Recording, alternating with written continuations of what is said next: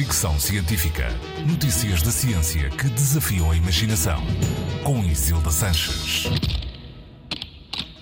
Estudo da Universidade Americana de Tulane, publicado no jornal Nature Food, defende que simples mudanças na dieta, como trocar carne vermelha por carne de aves e leite animal por bebidas vegetais, é suficiente para reduzir a pegada carbónica e melhorar a saúde.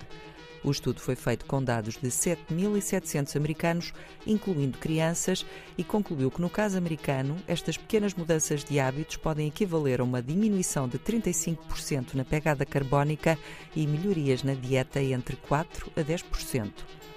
O estudo prova assim que, ao contrário do que muitas vezes se pensa, não são precisas alterações radicais no estilo de vida para diminuir as emissões de carbono. Basta procurar alimentos alternativos aos que têm uma pegada maior. Estas substituições, dizem os investigadores, não vão resolver só por si os problemas ambientais ou de saúde, mas podem dar uma ajuda significativa. Fricção científica.